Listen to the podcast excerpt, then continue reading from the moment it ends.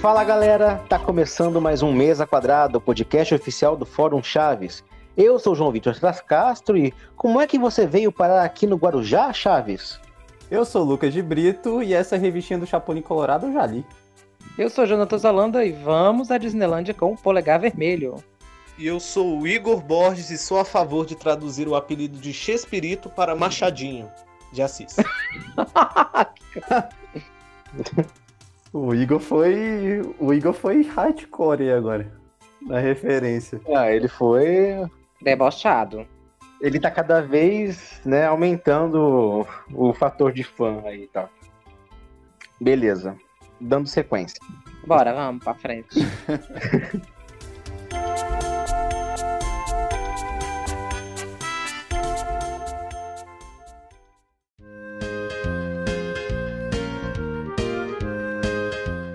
Hoje a gente vai falar da visita de Chespirito ao Brasil, ou a quase visita, ou bom, a gente não sabe muito bem se Chespirito veio ao Brasil, mas é por isso que a gente vai debater isso aqui.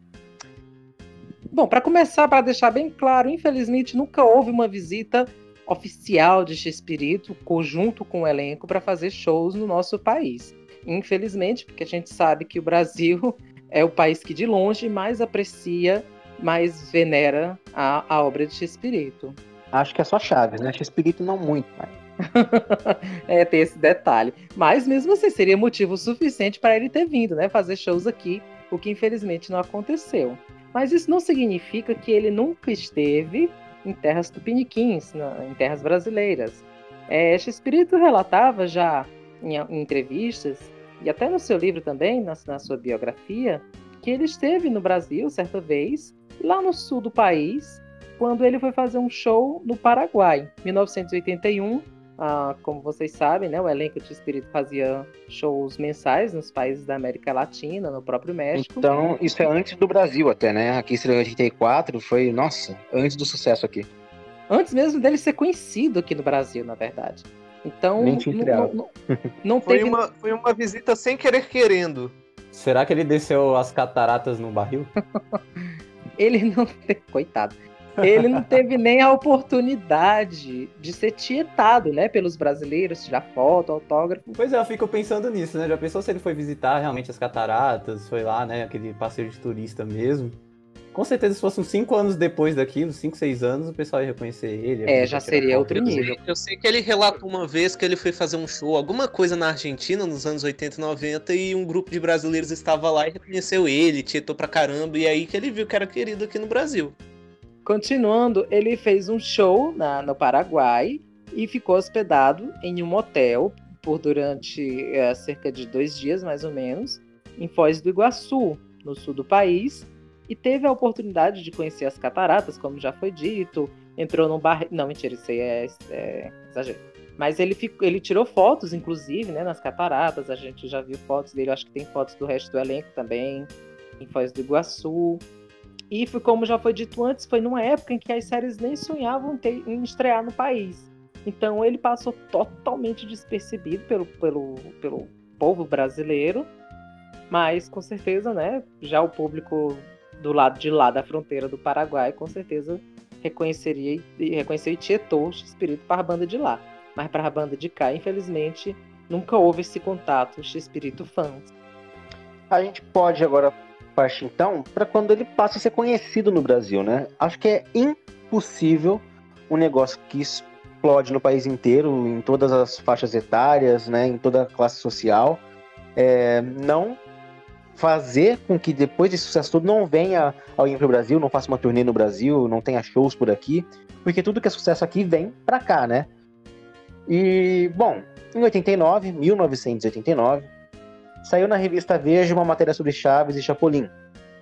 E lá dizia que em abril do ano seguinte, em 1990, toda a turma de quem estava né, no elenco ainda, né, não tinha Seu Madruga, não tinha Kiko, tá, gente?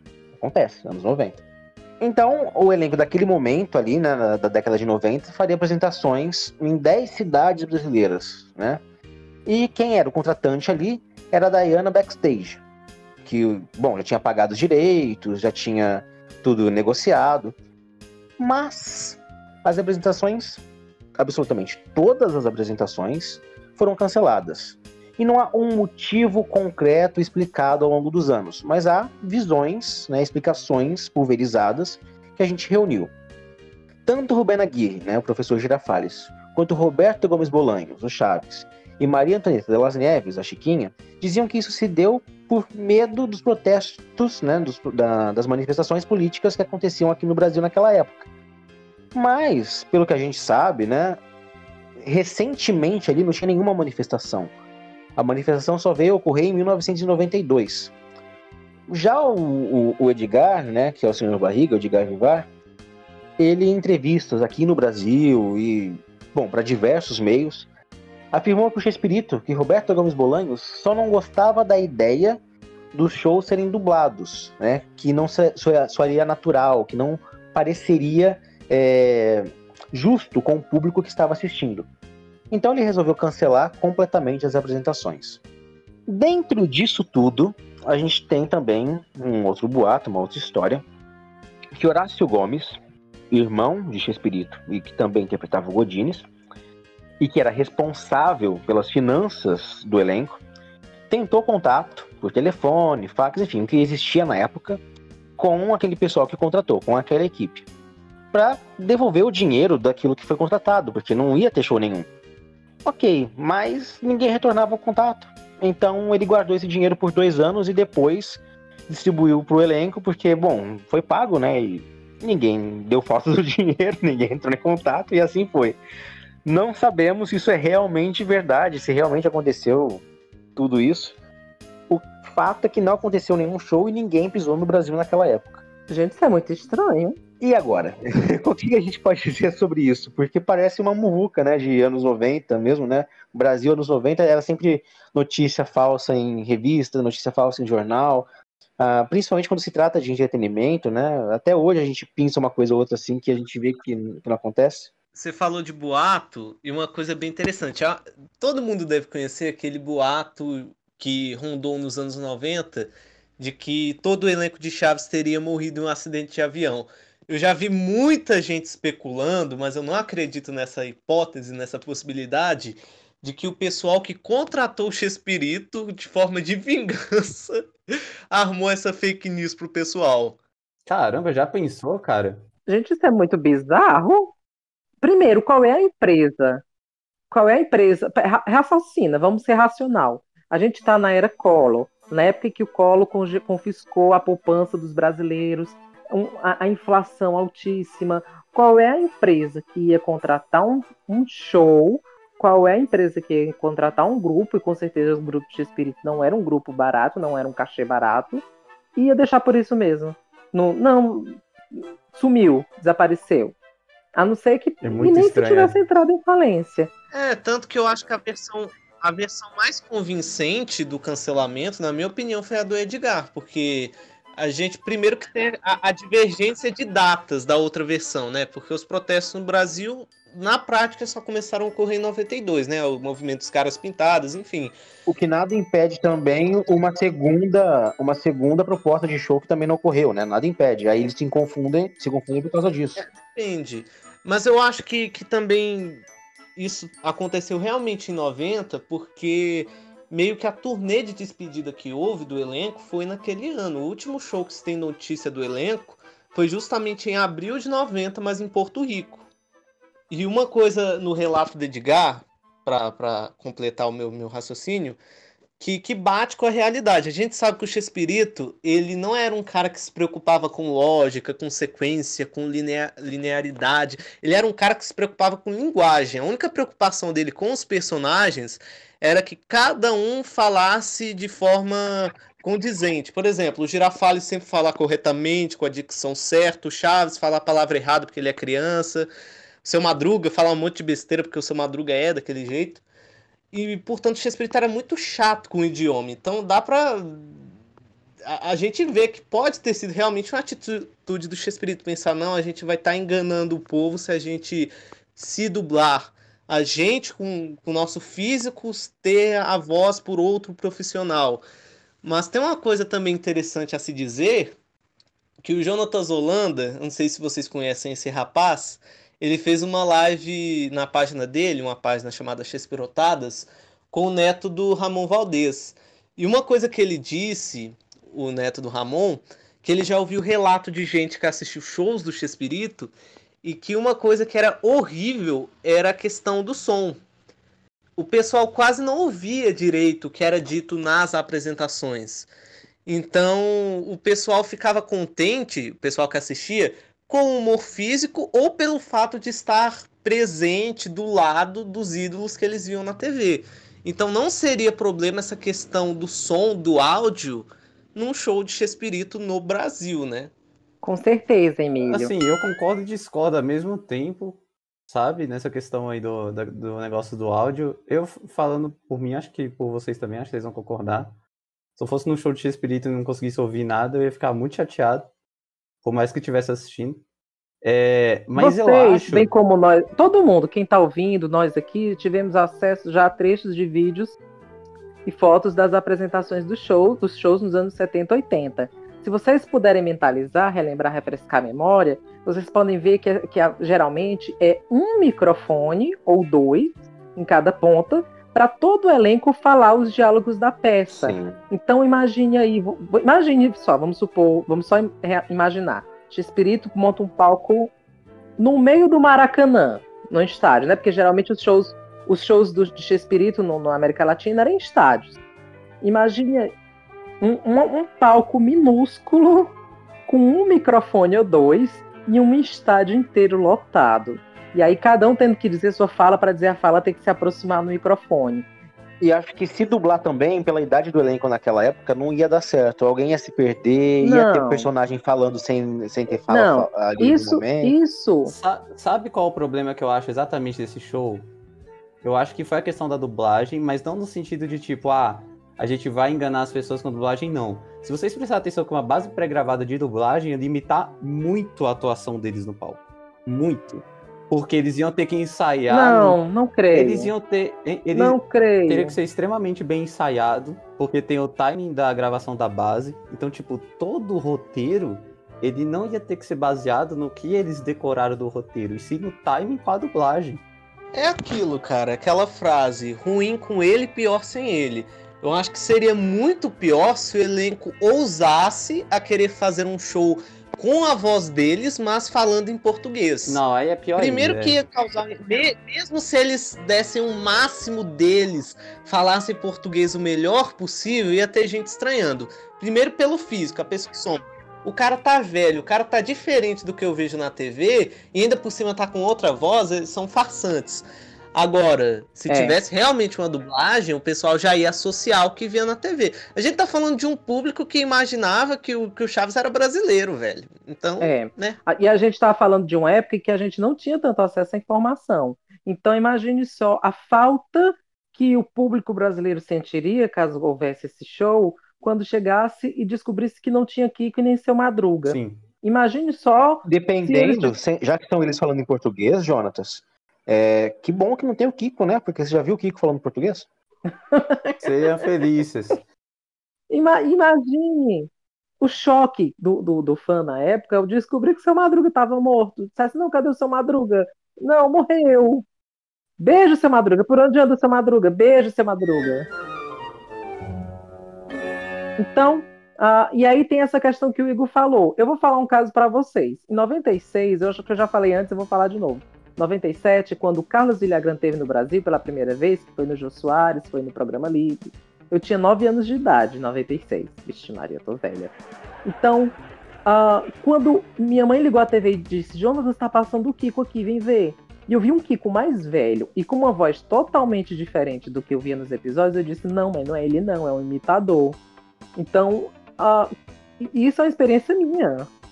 E é aí que entra a questão de que teria sido muito bom se o elenco de dublagem tivesse participado na época também. Se, se Chespirito teve essa frescura do idioma, desculpa a palavra, mas foi uma frescura. Ele deu um tiro no próprio pé.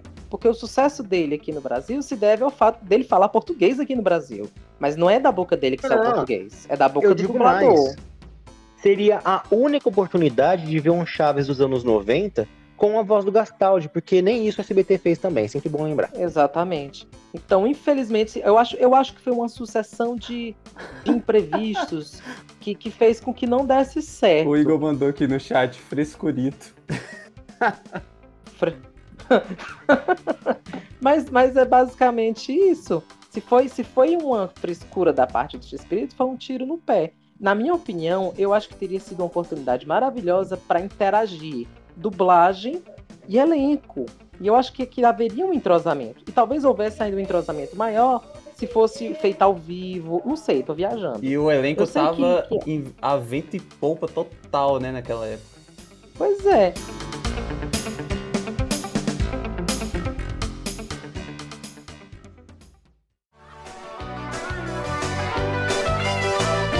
Mas, de qualquer forma, o tempo passou, as séries acabaram, né? O programa X-Espírito acabou. Cada um seguiu para um lado e começaram as visitas ao Brasil. Um Carlos Villagrán aqui, um Rubén Aguirre ali. Depois disso, Edgar Vivar em 2003. Mas nessa transição, nesses anos 2000, a gente queria ter o X-Espírito aqui, a gente queria ter Roberto Gomes Bolanhos aqui. E a gente quase teve também Roberto Gomes Bolanhos aqui. Ah, ah, cara, assim, nos anos 90, o interesse do público seria em ter o X-Espírito para fazer o Chaves aqui. Afinal, não, não tinha muito conhecimento de tipo, ah, eu quero conhecer o ator por trás, o autor, o diretor, não. Eles queriam ver o Chaves ao vivo para conhecer o Chaves, com aquela ingenuidade dos anos 90 que não sabia diferenciar muito bem o ator do personagem. Uma coisa que acontece até hoje, mas vamos deixar quieto. Agora, em 2002 aconteceu um fato, segundo uma matéria de jornal de 2007, eu não vou lembrar o nome do jornal, nem a circunstância, mas eu lembro que tem tal informação. Que em 2002 a Sônia Abrão tentou trazer o Chespirito para o palco do Falando Francamente. Só que, segundo a reportagem, ele mesmo pediu o, o cancelamento da, da visita. E não para, para realmente interpretar o Chaves ou fazer um personagem. Não, para dar uma entrevista, para falar com o público, interagir, conhecer. Era esse o interesse neste contexto. Igual o Edgar fez depois, não é isso? Exatamente, exatamente. Porque assim, o Edgar até se veste de seu barriga, mas é mais para manter a tradição. E também porque se vestir de seu barriga não é uma coisa muito difícil, né? Não é a mesma coisa que se vestir É, agora de se vestir de nhonho na- com aquela situação ali é... Beleza, beleza, vamos recapitular. Em 2002, a Sônia Abrão chama ele para uma entrevista e ele não vem. Em 2004, um grupo de fãs lança um livro sobre o Chaves, convidam ele e ele não vem. Em 2006, ele dá uma entrevista para a revista Flashback, onde ele declara que viria lançar seu livro, O Diário do Chaves, no Brasil. A gente sabe que mais ou menos nessa época o livro foi lançado, só que sem o Chespirito no lançamento. Em 2007, um programa da Rede TV noticiou que o Chespirito viria ao Brasil para lançar outro livro, que era o Sem Querer Querendo Memórias, a sua autobiografia. Só que como o livro nem chegou a ser lançado, o Chespirito nem se deu ao trabalho de visitar o nosso país. E por último, em uma entrevista para um veículo de imprensa internacional, não vou lembrar de qual país, o Chespirito declarava que iria apresentar a sua peça de grande sucesso, A Onça e Doce, no Brasil, mesmo com a barreira do idioma. Mas novamente não veio. Foi nesse período que realmente, né, ele acabou com as apresentações, já tinha dificuldade para andar, a surdez aumentou e ele preferiu ficar de repouso na casa dele em Cancún e Muito nunca mais rápido. saiu dessa vida. 2008, em 2008 a 2009 ele tava fazendo show à beça, ele tava a todo pique. Aí 2010 ficava meio nebulosa a situação da saúde dele, rolavam várias fake news que ele teve AVC, tananã, tananã. Aí 2011 ele já, como a gente pode ver na entrevista do Ratinho, ele já tava bem debilitado. 2012 passou a ficar de cadeira de rodas. 2013 a saúde se agravou, em 2014 faleceu. Foi bem Então, súbito mesmo. A gente nota, né, é, que enquanto ele estava bem ativo ali em 2008, 2009, é, ele ele estava até jovial para a idade que ele tinha, sim, né? sim. Aí quando a gente vê ele em 2011, a gente vê ali que a situação não tá legal, mas que ele é completamente consciente, né? É, o cérebro dele tava tinindo, realmente jovem ainda. Agora, quando a gente vê ele um pouco depois, nas poucas fotos que restaram, na, uma tweetcam dele aqui ou uma coisinha ali, você vê que ele ganhou um grande sobrepeso por não conseguir mais andar também, né? E ele ficou mais confuso. Você vê que ele assimilava muita coisa, mas outras coisas ele já, já ficava um pouco turvo para ele falar, para ele pensar. E claro, a limitação por causa do pulmão também, né? Shakespeare foi um fumante quanto mais ali, né? Foi muito difícil para ele.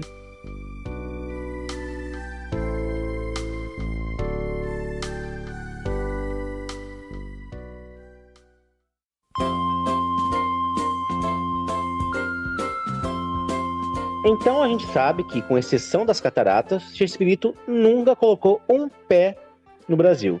Mas, há uns meses atrás, a gente fez uma live com Eduardo Ventilho, que é ilustrador né, dos gibis do Chaves no Brasil, aqueles mesmo da editora Globo da década de 90.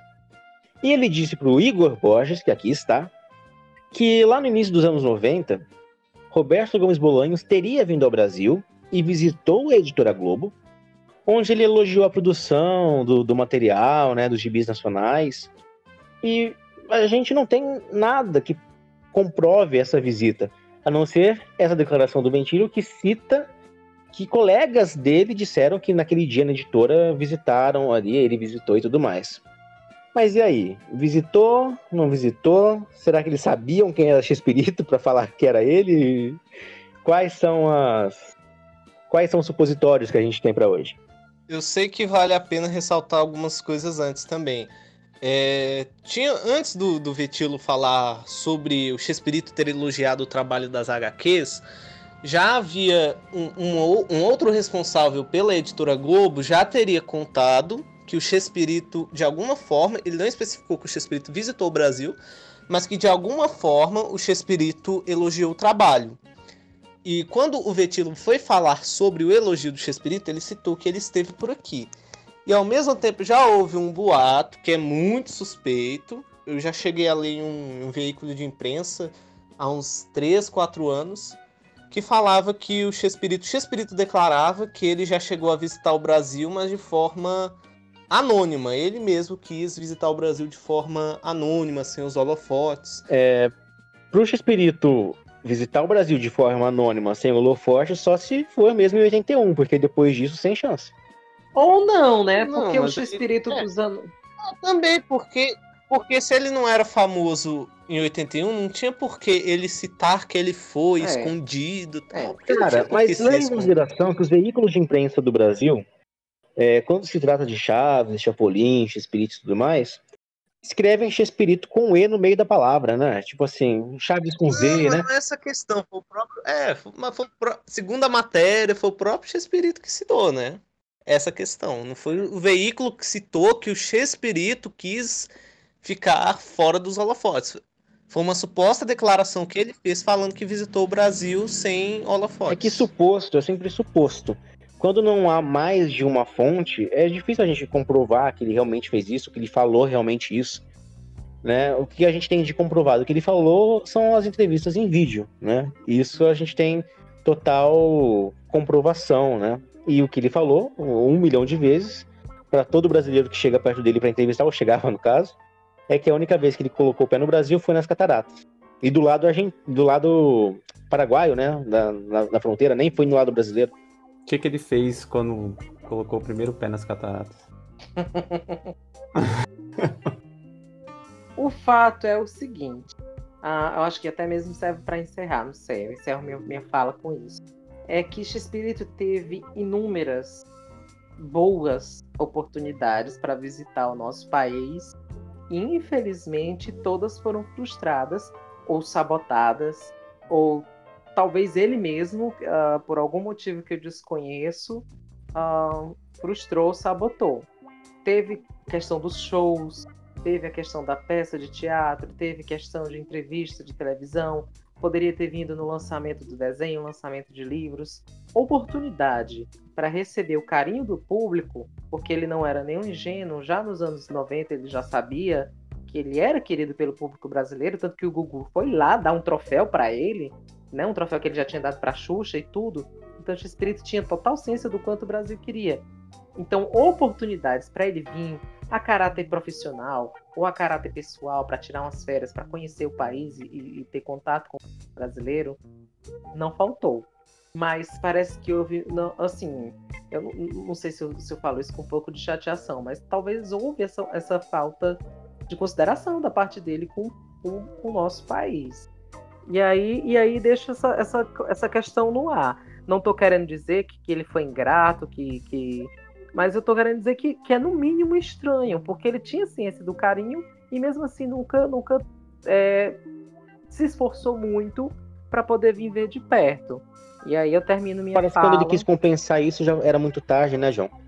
É, na entrevista que ele deu pro Ratinho, né? Ele já estava já em cadeira de rodas e tudo, mas aí já era meio tarde para ele poder vir, né? Porque é sempre bom lembrar também, John, que a última fala né, no Twitter, enquanto o Espírito estava vivo, foi todo o meu amor pro Brasil, né? Então, ainda por cima aí, já cria mais uma teoria, né? A maldição da vinda do Brasil acabou dessa forma. A última palavra dita no Twitter por ele foi Brasil. Mas não é motivo para tristeza. É motivo para celebrar também uma coisa muito bacana. Por mais que Espírito nunca tenha vindo ao Brasil efetivamente para show, para nada do tipo, não tem país que tenha mais alma de Espírito, mais presença dele, mesmo após a morte, porque ele é eterno, é, que o Brasil. Então, como uma forma de agradecimento, esse programa é em homenagem ao aniversário de Roberto Gomes Bolanhos, que se estivesse vivo estaria completando 92 anos. Para você, meu muito obrigado, o agradecimento de toda a equipe. E até semana que vem.